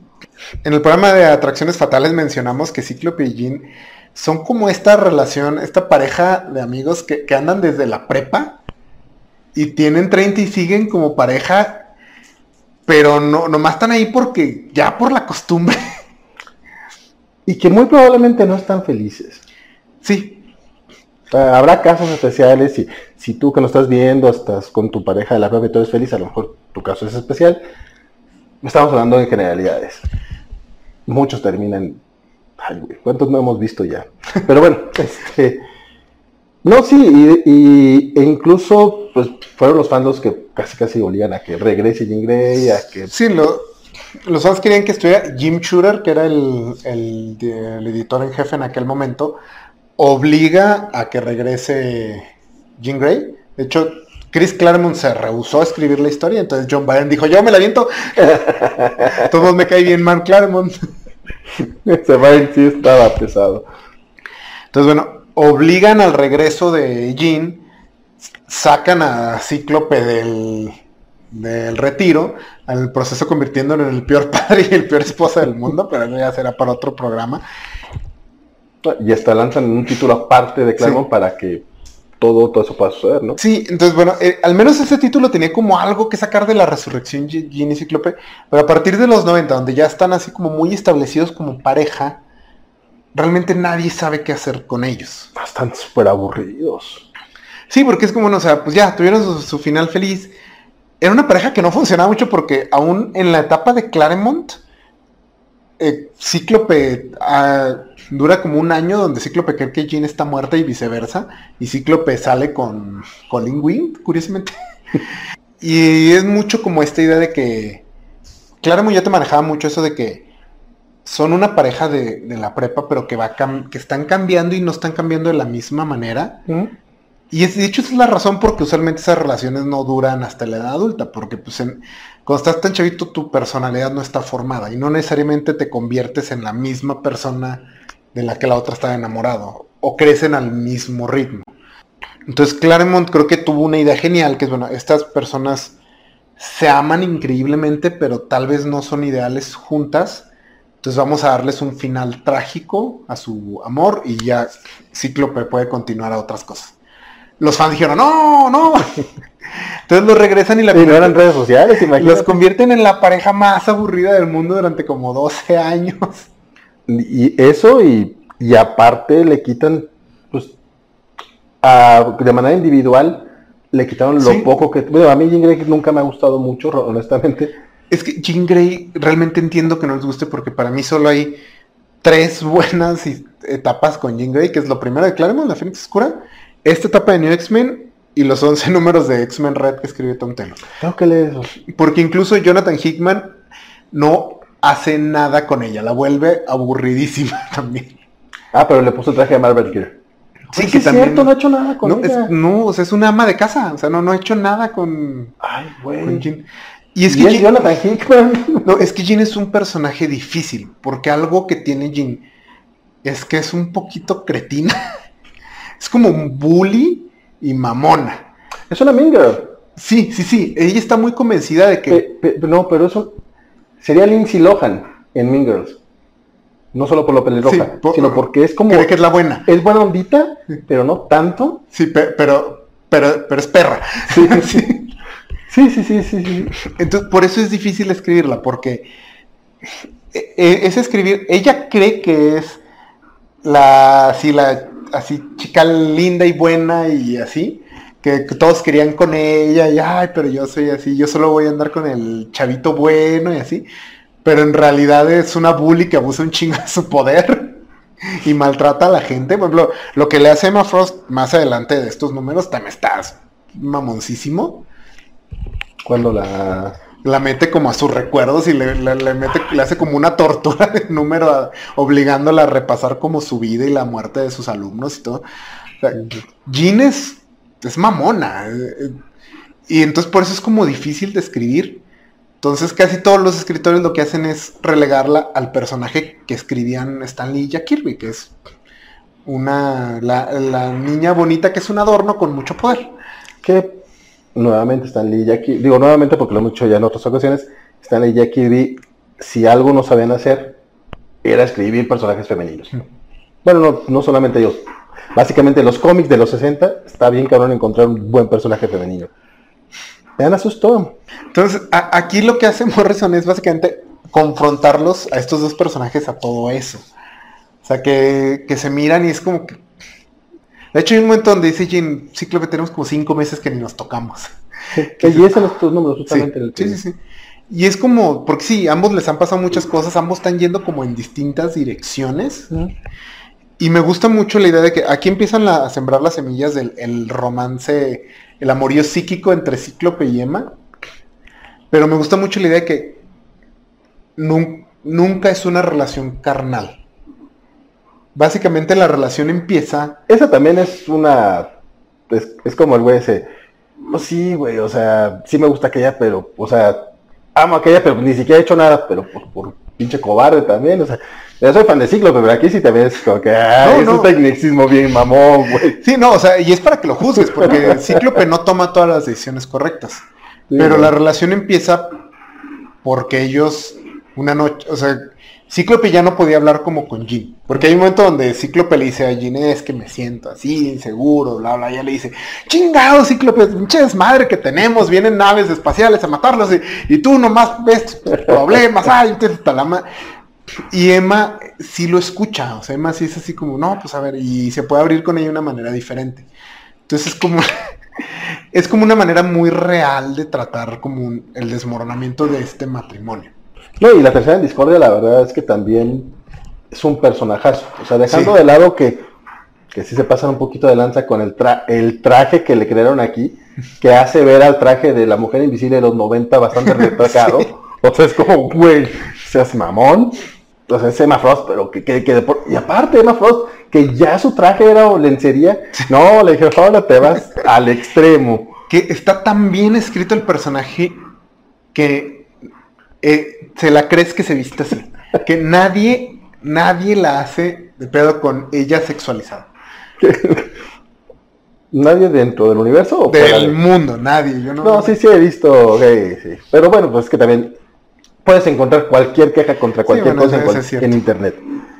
Pero sí, justamente la edición, por eso te digo, no me imaginaría cómo sería con, con Ororo este cómic, porque la edición de, de Emma Frost al título para mí fue así como como la sal que le, que, le echaron a, lo que le faltaba a los hombres X. O sea, yo creo que sí le faltaba ese, esa garra, es, esa...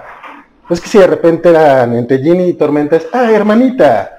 Y llega Kitty Pryde y, ¡ay, abrazos todos! Y con, con, Emma no, o sea, con Emma es pelea, y no me refiero solamente a la pelea con, no solamente pelea con Jean, o sea, es pelea con, con el niño Cíclope, con el niño Javier, con el, pequeño tango que se avienta con este, con, Bestia, que de repente como que coqueteo y no, pero ¿sabes quién es la que tiene el poder ahí? Está bien, chico, en el caso de... Y, la extraña amistad que, relaciona, que desarrolla con Bestia, o sea, que, que realmente más adelante cuando parece que la asesinaron, Bestia está destruido, o sea, realmente sí. Y Bestia sí le dice a Gina así como, te le pasaste de ver. no, aparte que Emma entra aquí como un contrapunto filosófico a Javier bastante interesante. Porque Emma es algo así como una activista hipercapitalista. O sea, ella quiere como triunfar un chingo en los negocios para proteger a los mutantes, para proteger a esta minoría. Y ella también, su posición en el esquema, su actitud sobre todo, me recuerda un poco más a Mystique que a uno de los X-Men. Porque aunque obviamente ella se ve como una supermodelo, ella sí es muy así de, no, somos mutantes y somos mutantes y fabulosos. no, sí, o sea, eh, pero porque ella sí la ha sufrido. O sea, ella, me gusta cómo Morrison sí trae la, poca o mucha historia que pueda tener el personaje. Y aparte le agrega, ¿no? Creo que él es el que le agrega mucho de lo de la historia de la infancia. Sí, le agrega eso. Y le agrega el detalle de que cuando estaba en el Hellfire Club consumía muchísimas drogas. No, bueno, eso estaba implícito, nomás que... No, claro, que estaba súper implícito. O sea, como todo buen cómic de Claremont estaba increíblemente kinky, sucio y degenerado por abajo. Sí, o sea, es decir, ya, ya usaban cosplay de... Coste, cosa de la ¿Qué es? ¿Qué época es? La, no es la Edad Media, es la... Como la era victoriana. Como la era victoriana y en, y, en lencería. O sea, sí, sí, no, eso ya estaba así como... O sea, no te lo mostraban, pero era como lo de Destiny y, Mystic. Ok, no te dejan mostrártelo, pero sabes que son pareja. Ahí están claros. Bueno, este, pero sí, el, el desarrollo de los personajes después del estancamiento noventero es es resaltable porque, neta, a partir de aquí es en eh, cuando Scott asume el, liderazgo de los hombres X y el apoyo que tiene de Emma Frost, a partir de aquí también es este. Porque no terminan como pareja aquí, eso lo hacen posterior, ¿no? El, en el momento en que Emma y Scott son parejas, la última página de la etapa de Morrison. Es donde ya los. Ah, sí los Pero justamente ya es a partir de ahí que, que termina como el, pues, básicamente la segunda al mando. O, el, poder detrás del poder. Sí, no, de, hecho, está bien chido cómo manejan eso, pero eso es otro después. Sí, pero crea esta pareja interesante que ofrece retos el uno al otro, que era lo que Jean no era. A mí sí me, me, no me gustó que cuando regresaron a Jean la volvieran a ser pareja de Cíclope, porque justamente en la época de Krakoa no ha hecho nada Jean. Lo más interesante es sugerir que hay ahí un trío. Sí, pero no, o sea, Pero ni siquiera. Es como, ah, chido. Entonces, eh, lo interesante sería el, lo de Logan y Scott, realmente. Sí, aparte, pues en este caso, desarrollo, o sea, nuevos, nuevos hobbies en la cama no siempre es desarrollo de personaje. No, no, no, pero sería lo más interesantillo. Entonces sí, aquí esta fue muy, muy interesante y Morrison toma la decisión de matar a Jean al final de su etapa. Que oficialmente es la segunda vez que la mata. Sí, pero lo que retoma Morrison es el hecho de que sí, Jean es el Fénix. O sea, no de que eso de que no era como un clon cósmico, no, no. Jean es el Fénix. Y este es lo que empezamos a ver en esta historia. Es Jean como retomando el poder. O sea, en esta ocasión ya no, no voy a ser la Fénix oscura, no me voy a deschavetar, no, no. O sea, yo controlo el poder.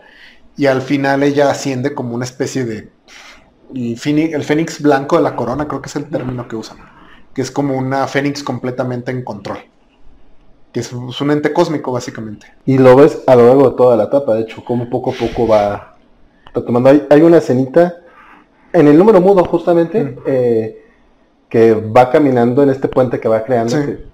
pinche Frank Whiteley, ¿cómo no dibujó más números el culero? Bueno, y que se ve de espaldas y, el cabello forma, el, fénix. Está bien bonita esa viñeta. Sí, y que también es parte del conflicto que, que Cíclope está así como, oye, es que estoy viendo que estás manifestando un pájaro otra vez. Y, te acuerdas lo que pasó la última vez. Que justamente están creciendo de maneras diferentes, le están pasando cosas diferentes y no necesariamente están conectando.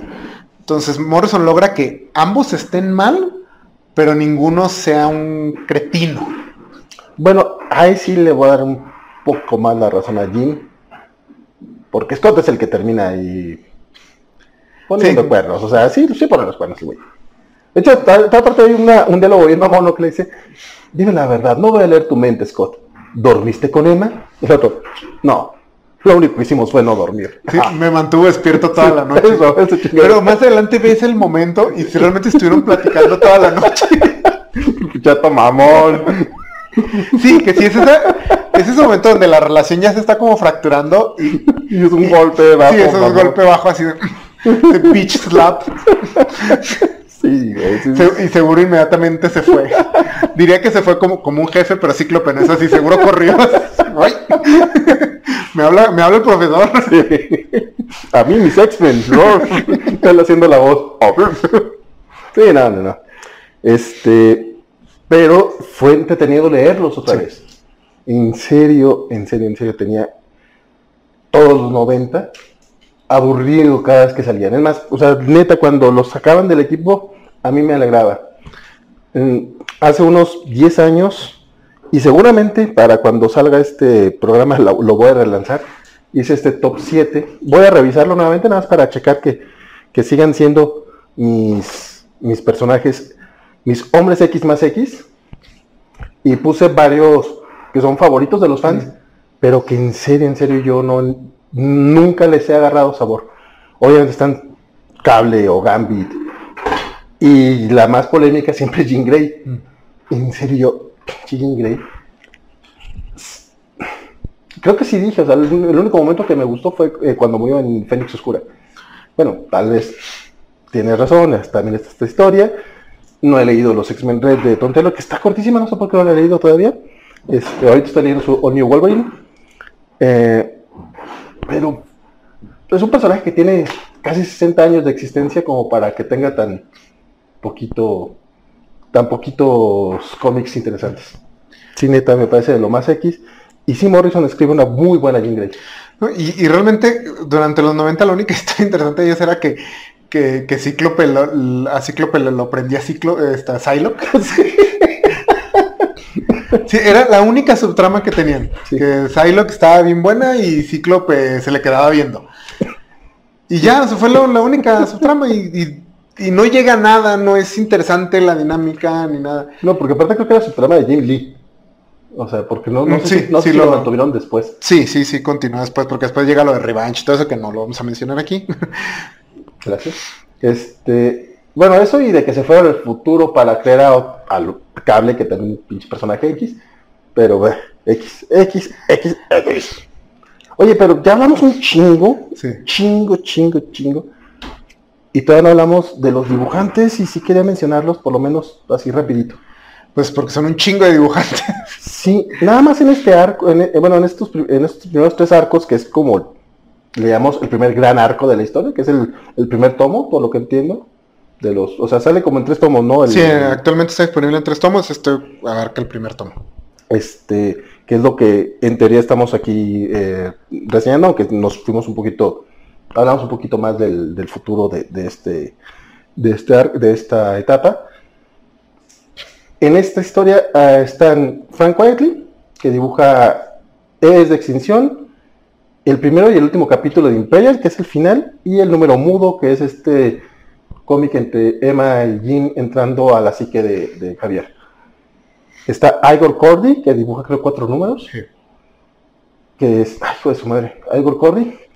Y un Ethan Van Cyber, estaba muy chavillo. Sí. Pero que ya daba sus primeras este, banderas rojas de, alerta. Sí. Sí, sí, sí. Que es. Mm, todavía no está tan pulido como lo veríamos en Linterna Verde. Se ve el talento, o sea, se ve que es bueno, pero todavía de repente tiene unas caras muy feas, así. Y como, que hay, hay, específicamente una Jane Grey que se ve que no pudo hacerle. todavía no existían las tablets para, para que te dibujaran este, simétricas las caras. Entonces, pues una que la, una mitad le queda bien y la otra le pone sombras para que parezca que sabe dibujar. y, y, el, y el pelo de las mujeres, el, la cantidad de, ruido que hace, o sea, eso sí, pincha detalles que le pone este cuate, hace que los de Igor Cody se vean sin nada de detalle. Está muy rara la selección porque sí saltas de, estilos muy, muy distintos. Eh, tanto Ethan Mancyber como Frank Whiteley son muy, muy atentos al detalle, mientras que Igor Cordy es más, mm, mm, digamos, brusco en su, en su trazo.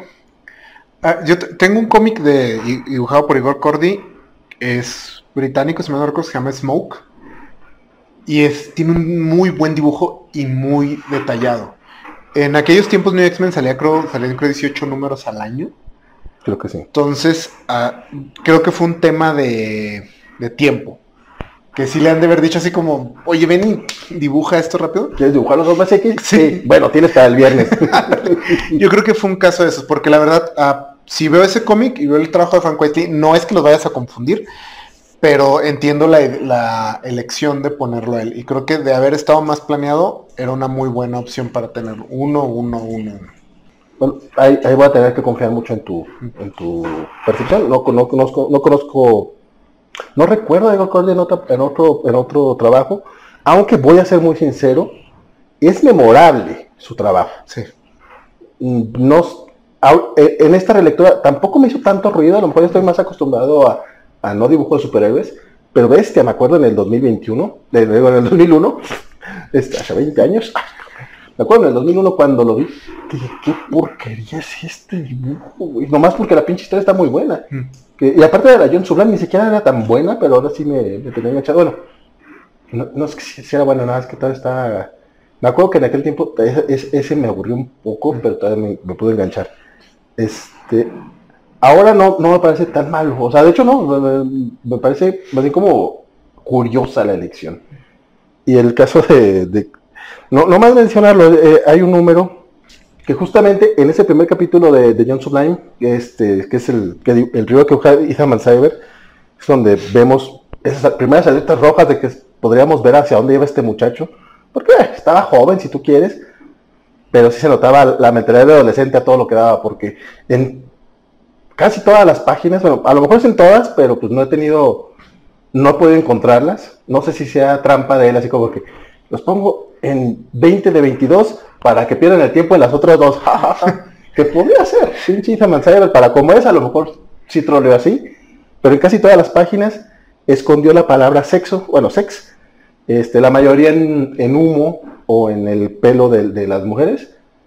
Algunos están momentos más, este, más inteligentes, como en pancartas, así que se, que se, que se traslapan. que se traslapan. Y hay otros incluso mucho, muy sutiles, que son así, a lo mejor son unas ramas que tienen, que, que hay un entusiasmado, que hay una, una X y una S que se forma con, con el vacío de, las hojas. O sea, hay unos que están un poquito más, más pensados que otros, pero sí, me acuerdo que cuando lo vi, sí estaba chavo y sí me divertí mucho. ¡Ay, no mames! ¡Qué gracioso es esto! Este, y ahora que lo releí, sí fue así como que, no, sí está muy adolescente este pinche pedo. Digo, qué bueno que lo hizo, que está como, como chistecito, está gracioso. Pero sí, pero sí, nunca lo encontré en todas las páginas, ¿eh? A lo mejor sí está, a lo mejor es troll. You never know. este, a mí el trabajo de Cyber ahí sí me, agrada todavía. Eh, pero sí, como dices, nada como el Green Lantern, el Green Lantern sí se pasó de lanza. Lástima que lo perdimos al vato. Sí. Yo no era tan fan, pero pero ciertamente no me agrada nada en lo que se convirtió. no hay mucho más que agregar. Es, toda la etapa de Grant Morrison de los Hombres X es muy, muy recomendable. No recuerdo ahorita realmente un número que yo haya hecho Guacala. Al contrario, creo que todos tienen por lo menos diálogos este, divertidos e inteligentes. Algunos te van a presentar otras otras maneras de leer a los hombres X, otras metáforas, como dices, sí expandieron la mitología. Sí, siempre es interesante. A lo mejor no es constantemente excelente, pero siempre es interesante. No hay ningún momento donde digas, ah, aquí no. Este número podría no leerlo. Siempre vas a encontrar algo así como que, ah, mira, mira que. Sí, no, y hasta eso los dibujantes después tuvieron más tino, porque llega Phil Jiménez, llega Chris Bacalo, llega... Y los empiezan a acomodar por arcos. Ya no así que aquí que es como, órale, tú este, tú este, rápido. Sí, sí. Frank Whiteley regresa también. Sí. Y el, el último arco que lo cierra Mark, Silvestri. Entonces, creo que tuvo muy buenos dibujantes.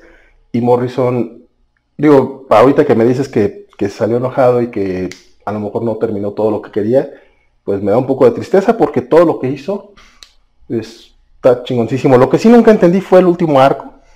Este, espero en esta relectura que ya, ya, ya, ya que me, ya que me arranqué, yo creo que sí voy a leer todos los números, a ver si esta vez le puedo entender un poquito, porque sí me acuerdo que cuando lo leí fue así como que, ay cabrón, qué bonito dibuja Mark Silvestri, pero creo que este no era para él. que sí, eso sí me quedó claro, que es que el dibujo de superhéroes no le va a los guiones de Morrison. No, sobre todo en esta etapa. a mí me encanta New X-Men, de mis cómics favoritos de los X-Men. Grant Morrison hace un gran, gran, gran trabajo aquí. Y sobre todo ahora que lo releí y leyendo el manifiesto, creo que es un gran ejemplo de que las franquicias tienen que avanzar. Porque ahorita ya no vemos a New X-Men como feo porque ya está en el canon. Ya, ya es parte de la, de la Biblia de los X-Men. Pero si este cómic saliera ahorita, sería un desmadre. No, no, no, pinche desmadre que sería. Y una declaración como los fanboys no cuentan, creo que es muy importante para todas estas franquicias. Porque es cierto, no contamos porque no puede solo depender. No es que, no es que les falten al respeto a los fans, no es que, que no les importen, sino que no puede solo estar pensando en el que compra todo, porque es una minoría. Y ya viendo, por ejemplo, este, este cómic 20 años después, que sigue considerándose un clásico, un punto alto de los X-Men, creo que es importante que las franquicias hagan esto, enójese quien se enoje, porque siempre está la posibilidad de que vayas a tener un clásico. O sea, yo creo que lo he dicho mucho sobre las Jedi y yo creo que Masters of the Universe Revelations también será recordado en el futuro como un punto alto de la franquicia. No, y es que aunque no lo fueran, o sea, aunque, aunque no, aunque, aunque el experimentar no vaya a terminar en un, en un New X-Men, son franquicias que se reinician. Sí, tienen razón en eso. O sea, es como, ¿cuántas, cuántas series van de Masters of the Universe? Yo ni sabía que existían tantas. Sí, creo que esta es la quinta. O sea, yo sabía la de los 80 y ya. Ahora, con el caso de Star Wars, pues siempre están los cómics, las películas, los videojuegos, las caricaturas. Y lo que hizo George Lucas fue muy diferente a lo en los 90, fue muy diferente a lo que hizo en los 70. Entonces, George Lucas no hizo nada en los 90. Entonces sí, eh, fue algo que como que nunca lo había pensado justamente porque yo lo leí, de hecho, entonces para mí New X-Men está ya como ya es parte de la Biblia de los X-Men, pero es algo atrevido, rompedor, que mueve la franquicia en direcciones interesantes, que ahorita Ethan Van Cyber odiaría este cómic. y Punisher Panther también se, ¿no? Traería un festival. Entonces sí, New X-Men para mí es una lectura obligada y si no les gustan los X-Men me parece un muy buen punto de entrada. Lo que me está gustando de, estos especiales es que ya llevamos dos cómics que de los hombres X mm. que salían en esta época molestaría a la gente. Ah, sí, cierto. Porque también God Love Man's Kills mm. es como, güey, o sea, realmente molestaría a la gente. Y eso habla muy bien de la esencia de los X-Men. Sí, que es lo que Digo, habla muy mal de los fans. Horriblemente. y, también que a veces es generalizamos. Sabemos que no son todos los fans, pero es un grupo muy ruidoso. No fans. el, pero si te molesta el tratar temas políticos, la inclusión de diversidad, los personajes femeninos protagónicos, yo no sé qué haces leyendo X-Men. no, y, no va a faltar quien diga, es que era diferente, en aquel tiempo lo hacían bien, también lo hacían mal. el problema es que no atacan la calidad del cómic, atacan que hay una mujer escribiendo, una mujer protagonizando. Entonces, entonces siempre ha habido buenos cómics y malos cómics. Pero si, si tu definición de un mal cómic es un cómic que tiene una mujer negra como protagonista o que habla de temas políticos, sociales o de diversidad, entonces, pues el que estás mal eres tú. Sí, no estoy muy de acuerdo, o sea, no, no hay mucho que agregar ahí. Entonces, pues... Me, parece me parece una declaración sólida y, estoy de acuerdo con ella. Va. No, de hecho, en general a mí los, los X-Men, no, mm, de chavillo no los veía así, obviamente, pues yo nomás los consumía y ya. Y es con la edad con la que te vas dando cuenta de las circunstancias sociales de, de sus tiempos y de los de cómo se enfrentaba esos cambios. Incluso ahorita lo de Jonathan Hickman, todavía, todavía me queda a lo mejor un poquito más de análisis y de seguir viendo la, la, etapa o de lo que pretendía él, que, que, es lo que está hablando de nuestra realidad actual. Esto de que se quiera salir del mundo, pues no sé, que no, espero que no esté invitándonos a una parte y que lo estemos leyendo muy mal, pero ya, ya veremos después cómo termina todo este pedo pero como que en todos sus momentos, incluso en, los 90, aunque básicamente lo que hacían era regurgitar lo que ya había hecho Claremont, o sea, teníamos estos temas. Te decía que todavía en la, en la serie animada veía cosas como una mujer presidente de los Estados Unidos, que si lo hicieran una caricatura ahorita con una mujer, la gente se volvería loca. O sea, los fans de Punisher Panther, nuevamente. Entonces, me gusta que los hombres X sean así. Me gusta que tengan esa esencia. Y son equipo favorito. La verdad, cuando dijiste vamos a ser un mes de los hombres X, no te puse ningún pedo porque vámonos.